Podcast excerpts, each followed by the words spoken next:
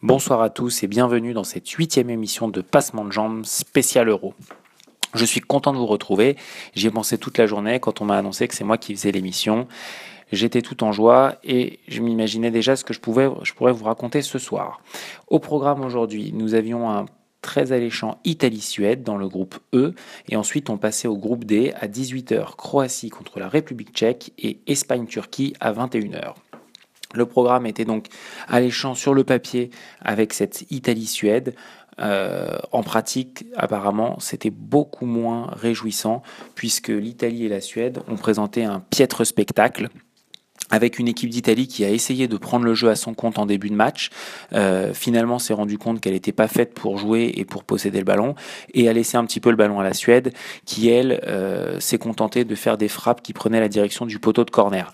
Voilà un petit peu euh, pour résumer rapidement et dans les grandes lignes ce match avec un Zlatan Ibrahimovic qui visiblement n'est pas dans son assiette. C'est sûr qu'il est plus à l'aise euh, dans une équipe du Paris Saint-Germain qui domine les débats et euh, qui lui met des ballons dans les pieds. Et, là, Zlatan, on doit dire qu'il n'est pas en forme puisqu'il a un ballon sur lequel il est seul face au but et il réussit à le mettre au-dessus du, but. Il est donc dans une, dans une petite forme. heureusement pour lui, cette occasion en or qu'il a loupé, il était en position de hors-jeu. Donc ça a été sans conséquence. Néanmoins, c'est l'Italie qui euh, va s'imposer dans les, derniers instants.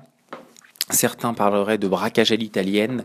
Euh, voilà. Donc, euh, ce but, le but, c'est la seule chose, je pense, à mon avis, qui, est intéressante à commenter, avec euh, une touche du Chiellini, mon petit chouchou de la défense et de l'arrière-garde italienne, qui fait une touche longue en direction de Marco Zaza, de Simone, Simone Zaza, qui dévie de la tête euh, vers le Brésilien Eder, et là, un numéro de soliste d'Eder qui va éliminer toute la défense suédoise. J'ai compté entre 4 euh, et 5 joueurs, 5 euh, joueurs en incluant le gardien. Alors, la défense suédoise euh, qui, est, attentiste hein, et qui, laisse tout l'espace à, Eder, qui en 3-4 touches de balle se présente à l'entrée de la surface et met une, belle frappe de l'entrée de la surface côté opposé, elle rentre dans le petit filet. Voilà, donc le travail est fait, l'Italie est qualifiée, 6 points en deux matchs. Euh, L'Italie qui était dans le groupe de la mort et qui euh, n'était pas annoncée comme favorite dans ce groupe se qualifie en simplement deux matchs. On peut dire que c'est euh, solide, c'est costaud, c'est une très grosse performance. En revanche, la Suède, on peut être un petit peu déçu parce que un point en deux matchs, aucune frappe cadrée, aucune frappe cadrée, puisque même le but inscrit contre l'Irlande euh, c'est un débordement de Zlatan et un but contre son camp du défenseur. Donc euh, côté suédois, c'est finalement assez pauvre, assez décevant. Et, la Suède va avoir beaucoup de mal à, se qualifier au dernier match parce qu'ils vont rencontrer la Belgique. Et, euh, les Belges, ils sont quand même attendus. Et, et donc ça va être vraiment compliqué pour la bande à Zlatan. Donc on va voir ce que ça donne. Dans le groupe D, on avait un match qui, sur le papier, pouvait être un petit peu moins séduisant. Croatie contre République tchèque. Et là, eh bien, euh, c'est tout le contraire, puisque ça a été un match euh, vraiment euh, agréable à regarder, avec une équipe de Croatie qui a offert un récital. On a, une on a des très beaux joueurs, hein, une belle défense centrale avec Korluka notamment qui a fait un gros match. On a euh, un, un, Rakitic qui est en forme et puis, euh, et puis Modric, cet artiste du ballon rond qui a régalé tout l'après-midi euh, jusqu'à sa blessure. Alors les Croates qui tenaient le match en main puisque ils menaient 2-0 pendant quasiment toute la partie et les supporters croates ont, alors j'ai pas compris ce qui s'est passé. Euh, qui ont euh, jeté des fumigènes en direction du terrain, euh, comportement déplorable puisque c'était très dangereux et j'y reviendrai. En, fin d'émission, mais finalement ça a déstabilisé la Croatie puisque les Croates après cette, cette interruption et ce, ce, moment de flottement ont, concédé un penalty, penalty qui est un peu surprenant avec une, une main qui semble involontaire. Alors elle est décollée du corps. Il euh, faudrait revoir les images vraiment en détail, mais je voilà, je suis, je suis pas convaincu par ce, ce penalty.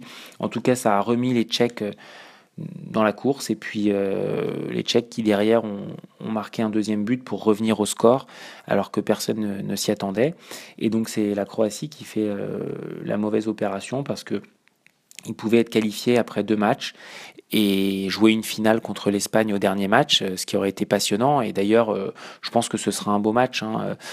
Malheureusement, je pense que Modric ne sera pas présent pour le match contre l'Espagne et, ça va être un handicap pour la Croatie. Euh, mais j'espère quand même que pour le spectacle, pour le football, on, aura Modric en huitième de finale parce qu'il y a une équipe de, Croatie qui est assez séduisante, euh, n'en déplaise à, Bobo.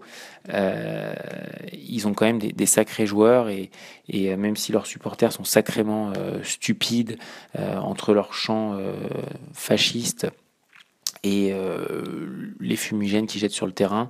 Euh, les joueurs, en tout cas, ont, beaucoup de talent et, c'est assez agréable de, les voir jouer. Donc c'est une, belle surprise euh, dans cette compétition.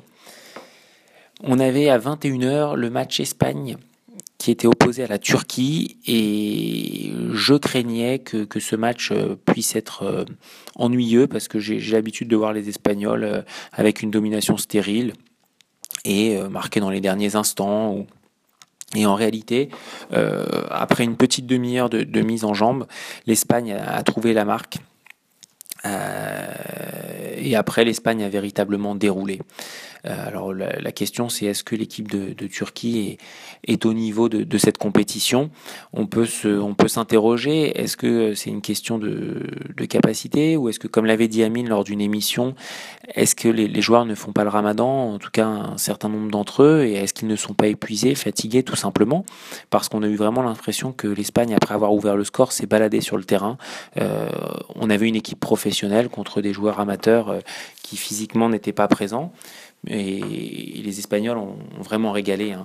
Euh, Iniesta est impressionnant. Euh, ce petit jeune qu'on découvre, euh, je ne le connaissais pas et franchement, il est vraiment, il est vraiment surprenant. on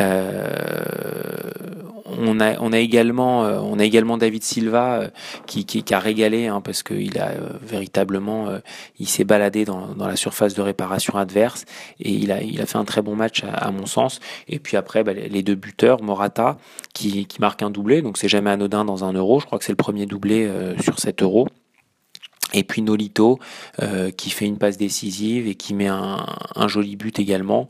Donc euh, une belle équipe d'Espagne, séduisante, qui s'impose véritablement comme euh, une des équipes favorites du tournoi. On, les attendait et ils confirment deux victoires en deux matchs.